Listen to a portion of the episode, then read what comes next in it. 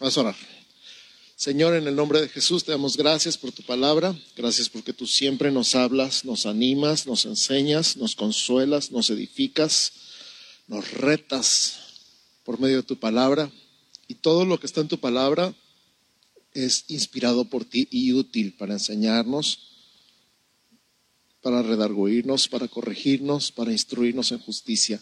Gracias por tu palabra, gracias por tu Espíritu Santo, gracias Espíritu Santo porque estás aquí, estás en nosotros, estás con nosotros, alrededor de nosotros, enseñándonos, aplicando la palabra constantemente a nuestra vida, a nuestra situación actual, a nuestras circunstancias y mucho más, más allá de lo que nosotros podemos entender, lo que vamos a necesitar hoy y mañana y la semana que entra y el mes que entra y el año que entra. Tu palabra ya tiene todas las respuestas. Gracias Señor en el nombre de Jesús. Amén. Ok, hoy estamos en esta serie que se llama Nueva Vida. ¿Cómo se llama? ¿Cómo se llama? Eso, Nueva Vida. Empezamos con el Domingo de Resurrección hablando de nueva vida. Jesucristo resucitó para que tú y yo tengamos nueva vida. Esta es nuestra primer frase importante. Y el día de hoy, dentro de esta serie que se llama Nueva Vida, nuestro tema del día de hoy se llama nuevo hombre o hombre nuevo, ya no me acuerdo cómo le dejamos. Nuevo hombre, gracias. Nuevo hombre, di conmigo nuevo hombre. O nueva mujer, si eres mujer, di, soy un hombre nuevo. Soy una mujer nueva, sí, así es. Soy un hombre nuevo, soy una mujer nueva, dilo fuerte. Así es, soy un hombre nuevo. Y dice Juan 3, 6 y 7, es nuestro pasaje central, el pasaje del día de hoy el que vamos a memorizar y compartir. Juan 3, 6 y 7 dice, lo que es nacido de la carne, carne es. Lo que es nacido del espíritu, espíritu es. No te maravilles que te dije, os es necesario nacer de nuevo. Entonces, hay nacimiento físico y hay nacimiento espiritual. Nosotros, esta, esta carne nació de otra carne, la carne de nuestra mamá. Y nuestro espíritu nació entonces del Espíritu Santo. Esto es lo que vamos a aprender el día de hoy. Ah, para empezar, a manera de introducción y como ilustración, me gustaría decirles, ¿cuántos vieron la película de Shrek o las películas de Shrek? A mí me encanta Shrek, es uno de mis personajes favoritos.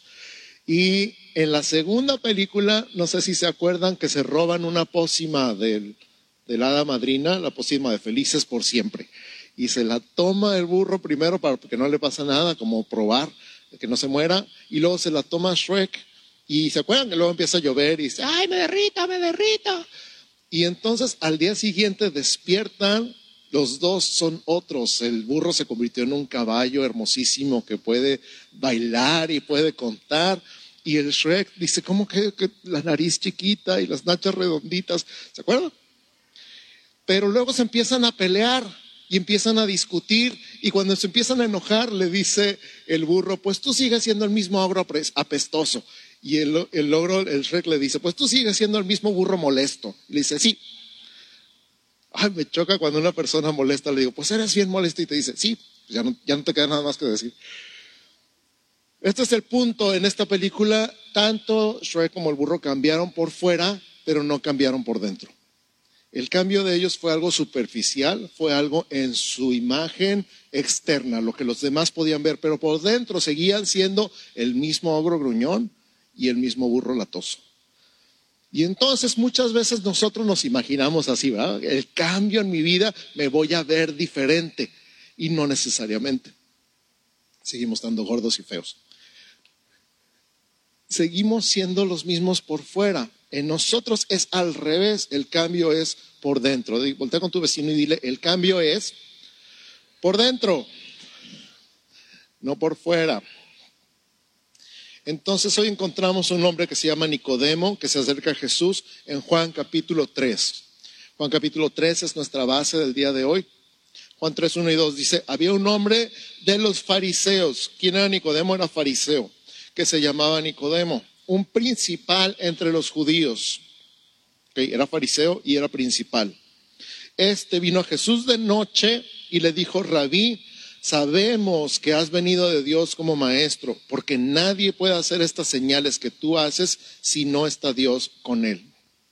Una de las cosas interesantes, a, mi parecer, de Nicodemo es que se acerca a Jesús diciéndole lo que sabe. No sé si te ha pasado en algún momento cuando quieres impresionar a alguien, empiezas a platicar con él como el que le quiere soltar lo que sabes.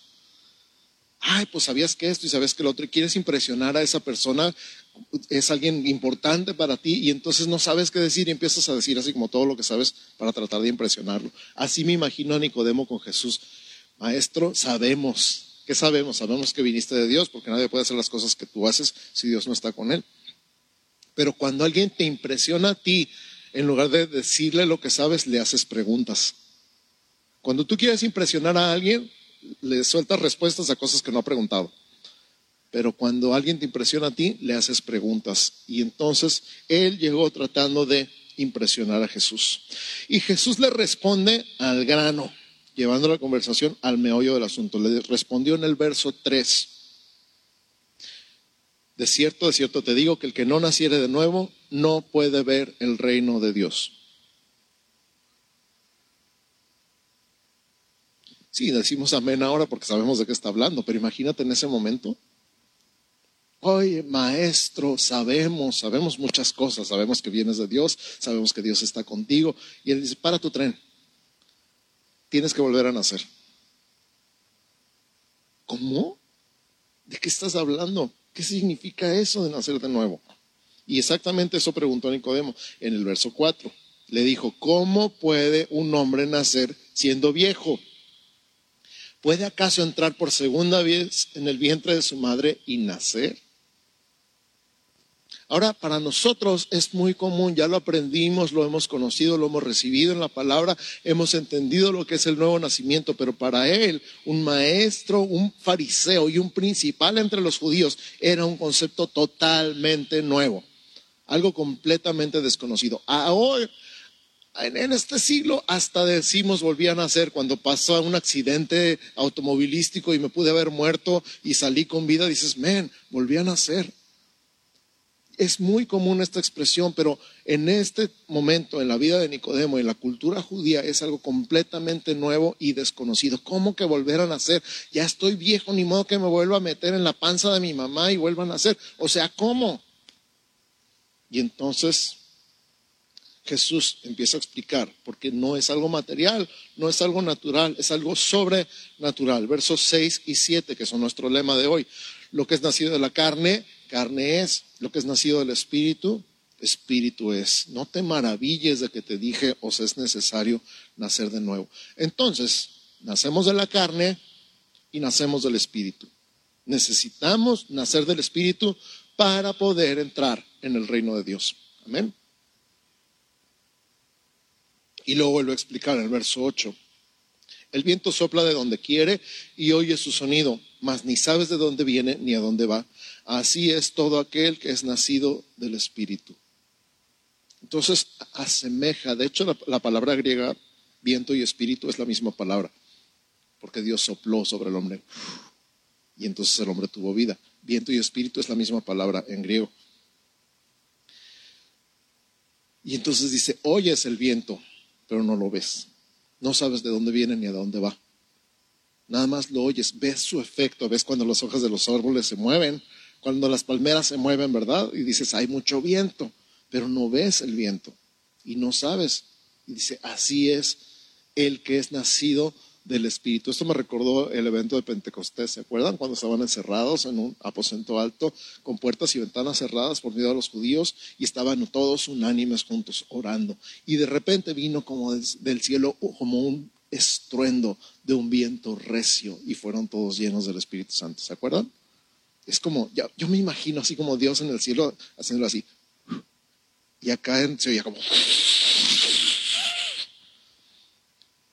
Y el Espíritu Santo sobre la vida de cada persona que estaba ahí, 120 personas, para ser exactos. Entonces, así me imagino Juan 3.8. Oyes el viento, pero no lo ves ni sabes, nomás ves el efecto. Así en tu vida, el Espíritu Santo no se ve, pero se siente y ves el efecto en tu vida. Amén. Entonces Jesús está hablando de un evento sobrenatural, no espiritual. Y todavía pregunta Nicodemo en el verso 9, ¿cómo puede hacerse esto? El nuevo nacimiento es una realidad, es espiritual y es en nuestra vida. Es el resultado de la fe. Cuando Jesús sigue platicando con Nicodemo, llegamos a este verso famosísimo, yo creo que el verso más famoso de la Biblia, Juan 3:16, que dice,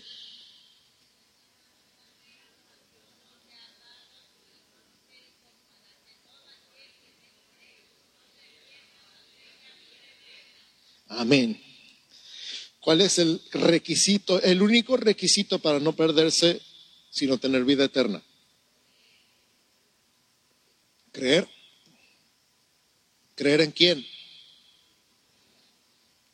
En el Hijo unigénito de Dios, así es.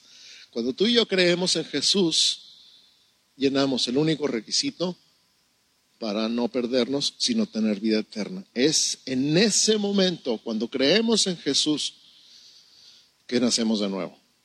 Somos transformados en nuestro interior, de otra vez acá adentro, en mi interior. No por afuera, nada más como Shrek o Extreme Makeover.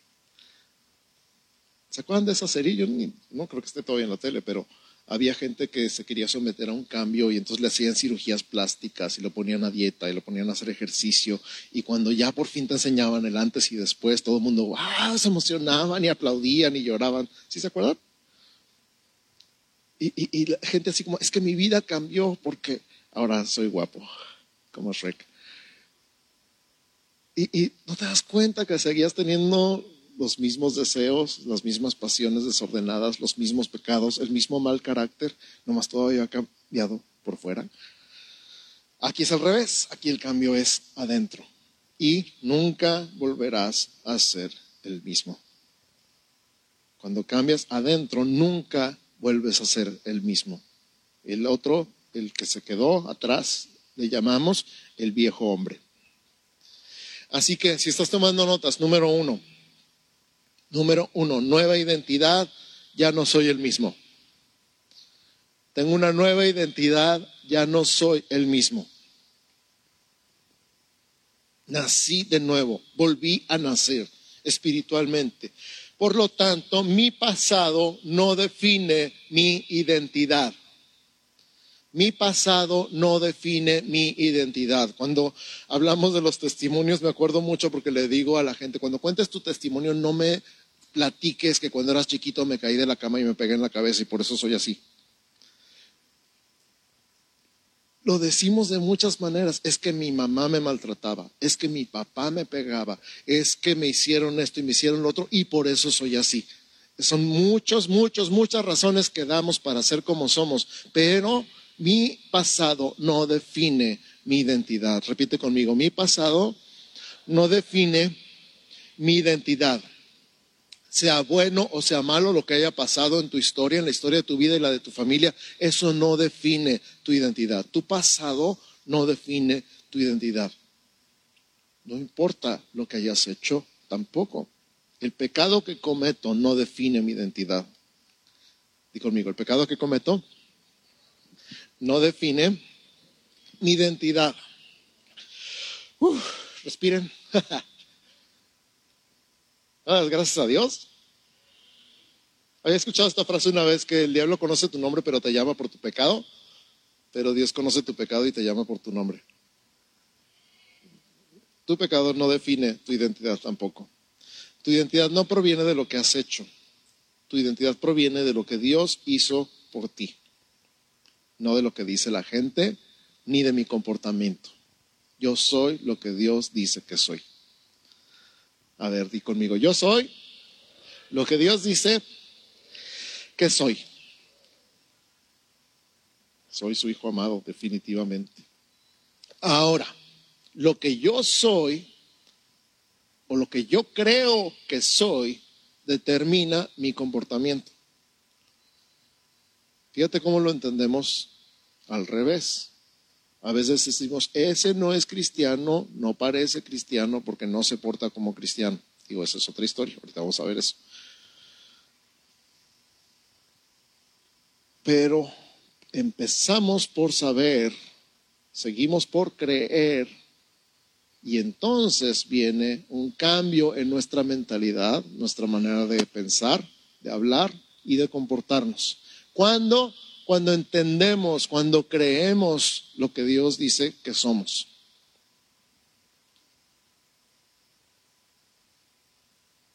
Y a lo mejor dices, es que yo soy un alcohólico. Porque así les enseñan, ¿verdad? En Alcohólicos Anónimos. Soy fulano y soy alcohólico. Y lo repites, y lo repites, y lo repites, y lo repites. Y está bien en principio, porque mucha gente niega su alcoholismo. Dice, no, no, no, yo no soy alcohólico. Entonces el primer paso definitivamente es llegar a reconocer que sí, eres un alcohólico. Pero ahora que volviste a nacer, que tienes otra identidad, que tu pecado no define tu identidad, que tu conducta no define tu identidad, empezamos al revés. Soy un hijo de Dios, amado, perdonado y liberado del poder del alcohol en mi vida. Amén. Y entonces, a lo mejor va a ser muy, muy raro al principio decir, yo no soy alcohólico.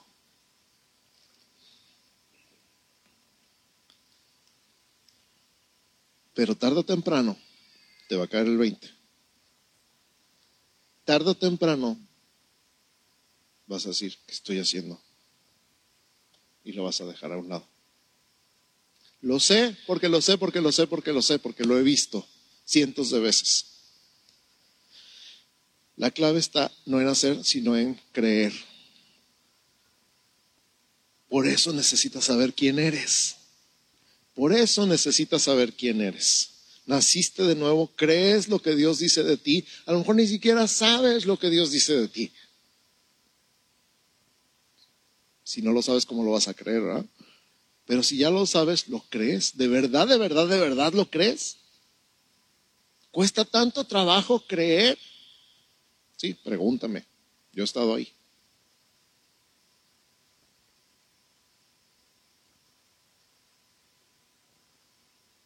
Es más, me siento como un hipócrita declarando la palabra de Dios en mi vida, porque digo todo lo contrario de lo que estoy haciendo. No importa, síguelo diciendo, síguelo declarando, porque tarde o temprano lo vas a creer. Y el día que lo creas, tu vida va a cambiar. La clave entonces está en el creer. Número uno, nueva identidad, ya no soy el mismo.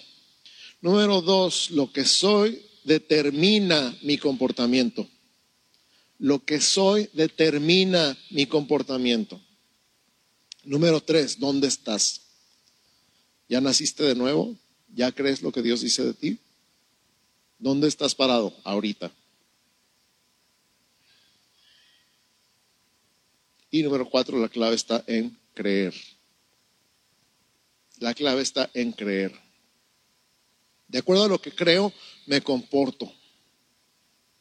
Ya me han escuchado decir esto antes. Si creo que soy un malandro, me he visto como malandro, me peino como malandro, hablo como malandro y actúo como malandro. Si creo que soy un adicto, pienso como adicto, hablo como adicto y actúo como adicto.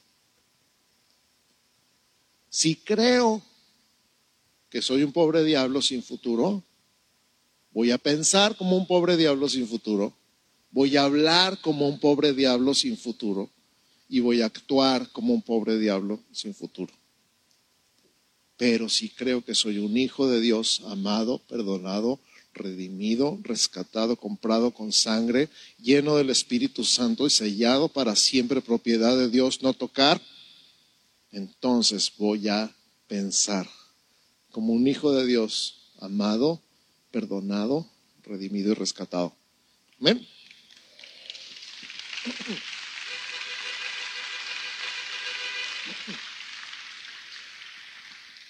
La clave está entonces en creer quién creo que soy. Y entonces, número cinco, ¿quién soy? A ver, repite conmigo, ¿quién soy? Soy un hombre nuevo. ¿Quién soy? Soy un hombre nuevo. ¿Quién eres? ¿Quién eres? Este lado sí está seguro, este lado todavía no. Hacer competencias a ver quién grita más fuerte. Obviamente, si digo que soy un hombre nuevo, me refiero a que hubo un hombre viejo, ¿verdad? Hay un hombre nuevo y hay un hombre viejo. El hombre viejo, ¿qué le pasó? Se murió. Se murió.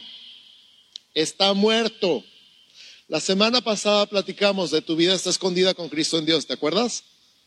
Está muerto y su vida está escondida con Cristo en Dios. Por lo tanto, tenemos una nueva identidad. Romanos capítulo 6, versos 5 y 6. Romanos 6, 5 y 6. Dice, porque si fuimos plantados juntamente con Él en la semejanza de su muerte, así también lo seremos en la de su resurrección, sabiendo esto que nuestro viejo hombre fue crucificado juntamente con Él para que el cuerpo del pecado sea destruido a fin de que no sirvamos más al pecado. Hablando de plantados, está hablando de ser metido en la tierra como en un entierro. Eso simboliza el bautismo. El bautismo es una tumba simbólica de agua.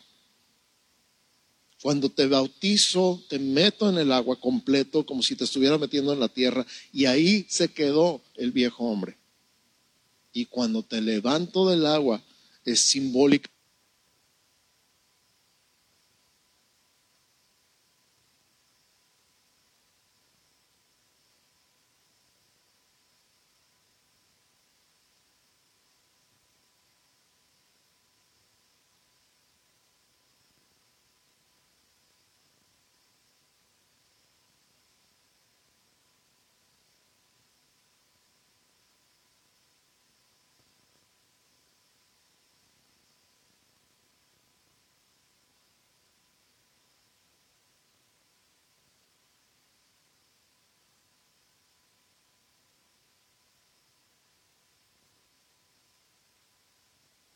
lucha. Gracias a nuestro equipo técnico, muchas gracias.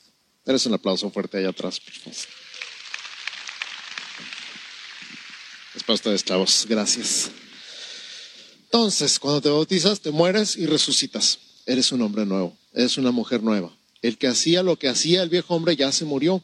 Y todavía si te queda duda, dice, se fue en la cruz clavado, ahí quedó para siempre. Entonces, el que hacía todas las trampas, imagínatelo clavado en la cruz. El que era adicto a la pornografía se quedó clavado en la cruz. El que era adicto a la marihuana o la cocaína o la heroína o el cristal se quedó clavado en la cruz. La chismosa se quedó clavada en la cruz.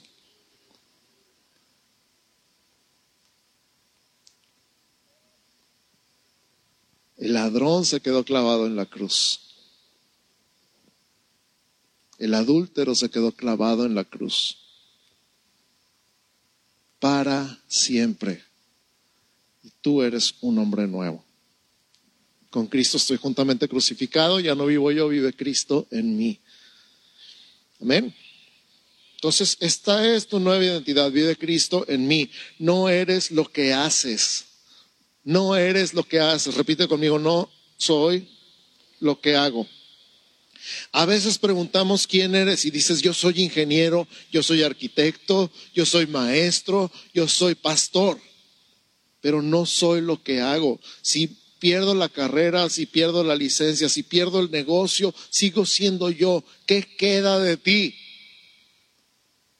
Si te quitan la profesión, si te quitan el trabajo, si te quitan el negocio, Aún si eres papá y toda tu identidad está basada en ser papá, si se murieran tus hijos,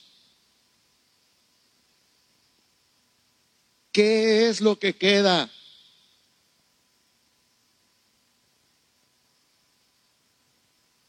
No eres lo que haces, eres mucho más. Y la Biblia dice quién eres. No te definas por lo que haces. Es más, híjole, cuando recibimos a Jesús cambiamos de posición, digo nueva posición. Pasamos de la posición de pecadores a la posición de santos. Cambiamos de posición de pecadores a santos. A ver cómo se oye San Daniel. y las esposas dicen, a ver, voltea con tu vecino, pregúntale su nombre y luego dile San Santa Vanessa, Santa Lupita, San Israel, San Marco Tulio. No, pastor, no juegue con eso. Es neta. Te lo estoy diciendo en serio. ¿Eres santo? No. Te estoy diciendo que sí. ¿Por qué? Porque Dios dice. Y Dios nunca miente. Pero es que no me porto como santo. Exacto. Exactamente. ¿Por qué? Porque no crees que eres santo. ¿Ves? La conexión. Éramos pecadores, ahora somos santos. Ahora somos justos, declarados justos por el Padre, justos por la fe, diseñados a su imagen. Génesis 1.27, creó Dios al hombre a su imagen, a imagen de Dios lo creó, varón y hembra los creó. ¿A imagen de quién soy creado? De Dios. Eres la imagen de Dios, qué increíble. Él nos hizo del barro, sopló aliento en nuestra nariz y nos convertimos en un ser viviente. Job 33, 4 dice, el Espíritu de Dios me hizo y el soplo del Omnipotente me dio vida. O sea que tenemos vida por Él. Ese soplo, ese momento en el que Dios sopló en tu nariz y te dio vida, ese aliento es tu diseño. No eres tu carne.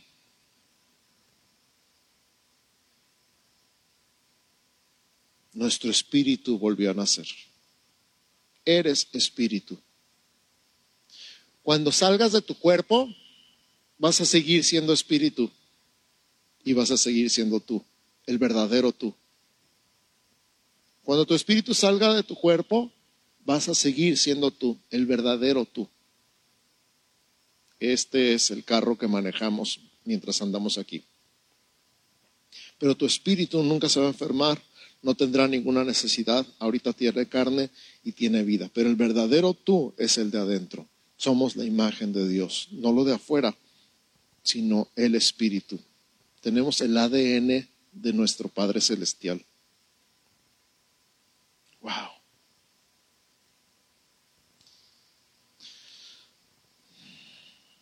Dicen que en el ADN están muchas cosas de la herencia, incluyendo si tendemos a ser gorditos o flaquitos, o que tener mucho pelo o que se nos caiga el pelo. El carácter, el temperamento, la forma de movernos, de ser, por eso dicen, ay, igualito que tu padre. Ay, igualita que tu madre. También la parte artística, la parte musical, la parte creativa, o lo, lo bueno que seas para las matemáticas, es hereditario. No nada más lo malo, también lo bueno. Pero igual las tendencias a ciertos pecados, las adicciones, el alcoholismo, la pornografía, el adulterio. Y cuando hablamos de cortar con toda herencia, lo decimos en serio. Volviste a nacer, tienes otro ADN, tienes otra herencia, ya no eres, no estás condenado pues a ser lo mismo que tu familia. No estás condenado a sufrir lo mismo que tu familia, ni siquiera estás condenado a padecer las mismas enfermedades que tu familia que en mi familia todos son diabéticos, tú no. Que en mi familia todos son hipertensos, tú no. Que en mi familia hay muchos casos de cáncer, tú no. Porque tú tienes otra herencia, tienes otro ADN, tienes otra cadena completamente distinta. Se llama Jesús. Soy un nuevo hombre. Repítelo conmigo, soy un nuevo hombre. Soy un nuevo hombre con una nueva herencia. Estoy unido con Cristo desde la cruz. Entonces la justicia de Dios no es algo que ganamos, es algo que recibimos por fe. Esto no va a estar en la pantalla, pero escucha, al que no conoció pecado, por nosotros lo hizo pecado, para que nosotros fuésemos hechos justicia de Dios en él. Es 2 Corintios 5:21 fuésemos hechos justicia de Dios en Él. Fuésemos hechos justicia de Dios en Él. Cada palabra es importante. No nos hicimos justicia de Dios en Él. Fuimos hechos justicia de Dios en Él. O sea, no es algo que nosotros podamos hacer por nosotros mismos. No te haces justicia de Dios. Fuiste hecho justicia de Dios.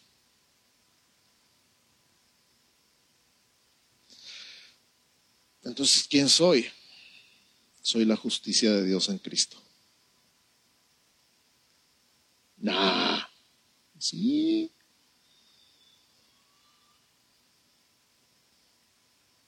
Y cuando lo creas, tu vida va a cambiar para siempre. Cuando lo creas de verdad, de verdad lo creas, tu vida va a cambiar para siempre. Por eso te digo, no, es que no puedo dejar el alcohol. Con la botella en la mano, yo soy la justicia de Dios en Cristo. ¿Se ve bien raro, sí o no?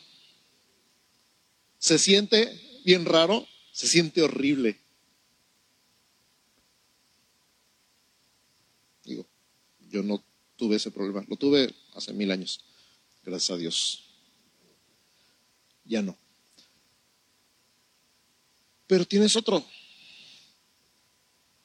Sea lo que sea con lo que batalles, sea lo que sea con lo que estés batallando, vuélvelo a decir, soy la justicia de Dios en Cristo, soy la justicia de Dios en Cristo, soy la justicia de Dios en Cristo. Te vas a sentir como un hipócrita al principio, no importa, estás declarando la palabra de Dios sobre tus circunstancias actuales. Y la palabra de Dios tiene más poder que la costumbre que la tradición, que la herencia y que todo lo que sea que hayas estado haciendo por no sé cuántos años. Es más poderosa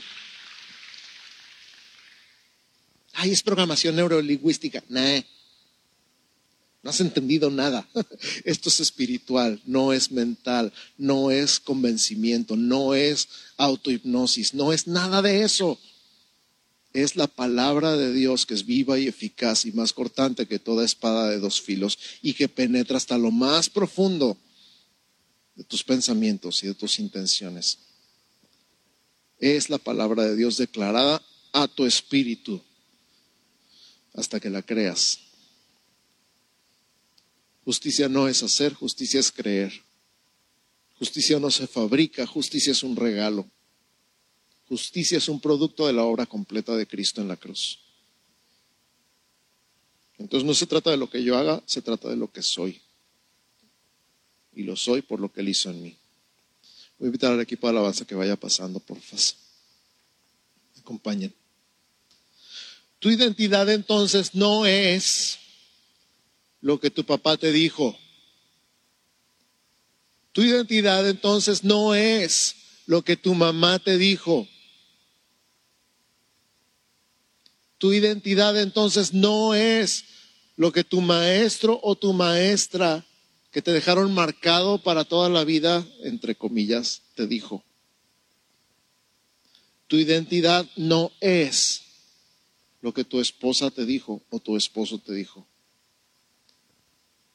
Tu identidad no es lo que tus amigos te dijeron. Tu identidad no es lo que tu jefe te dijo. Tú no eres eso. Tú eres lo que Dios dice que eres. Siempre vas a reproducir lo que piensas que eres. Entonces aprende a pensar. Cambia lo que crees. Cambia tu manera de pensar y serás renovado en tu mente.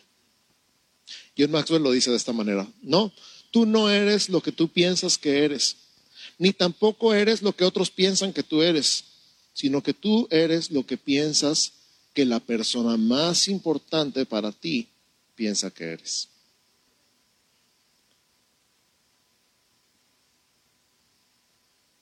¿Quién es más importante para ti? Yo te puedo decir quién es más importante para mí, Jesús. La persona más importante en mi vida es Jesús. Mi héroe es Jesús. Y lo que Él diga de mí es más importante que lo que nadie diga jamás de mí. Proverbios 23, 7 habla del rico que te invita a comer y te dice, come y bebe, pero su corazón no está contigo. Pero dice algo básico, muy, muy, muy importante. Dice, porque cuál es su pensamiento en su corazón, tal es él. En otras palabras, eres lo que piensas. Cambia lo que piensas, renueva tu mente. No es pensar que lo que sea que Dios piense, perdón, renovar tu mente es pensar lo que sea que Dios piense. Romanos 12, 2 dice así, no os conforméis a este siglo. Conformarse es agarrar la forma. De este siglo habla de este mundo. No agarres la forma de este mundo. La forma, el modo, las costumbres, las tradiciones. No te hagas como el mundo, sino transformaos. ¿Por medio de qué? De la renovación de vuestro entendimiento para que comprobéis cuál sea la buena voluntad de Dios, agradable y perfecta. Eso es Romanos 12, 2. Hace tiempo, cuando empezábamos a estudiar el tema de consejería, el autor que leímos más, uh, Lawrence Crabb, decía que la mente es como una grabadora. nosotros ya no tenemos grabadoras, pero no sé si a algunos les tocó grabar en cassettes.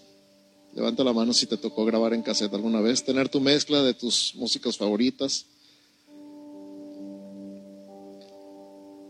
Y decía él que lo que tienes grabado es lo que se está tocando en tu mente constantemente y lo que tienes grabado es lo que te dijeron que eras. Y que lo que necesitabas hacer para borrar ese cassette era grabarle otra cosa encima. ¿Te acuerdas cómo borrabas los cassettes? le grababas otra cosa encima, le grababas otra cosa encima, le grababas otra cosa encima. Lo más parecido a este tiempo que puedo imaginar es cuántas personas se les sacaba la memoria del teléfono con las fotos. Las fotos y videos y ya no me cabe más porque mi memoria está llena. Y tu memoria está llena de puras cosas horribles. Hay que llenarla con cosas nuevas. Hay que llenarla con cosas nuevas, con la palabra, con lo que Él dice que soy. No os conforméis a este siglo, no agarren la forma del mundo.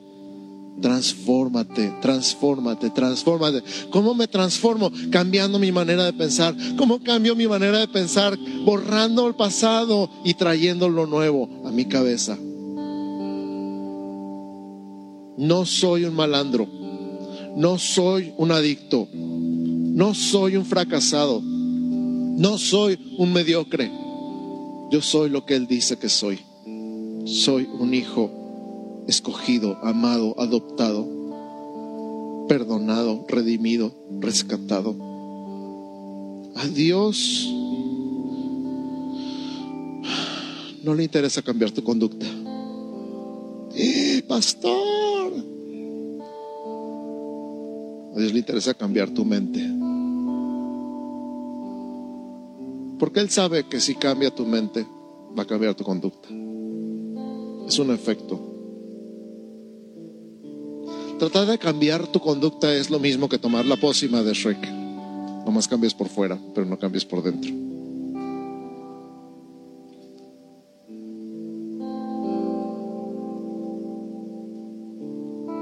Piensa, piensa quién eres.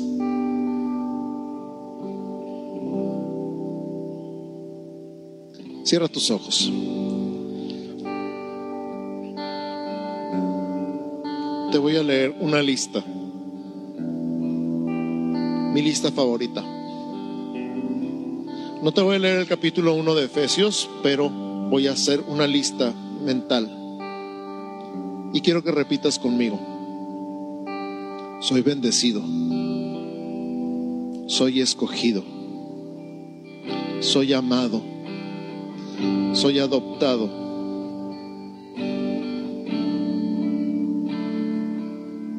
Soy redimido. Soy perdonado. Soy heredero. Y estoy sellado con el Espíritu Santo. Soy escogido.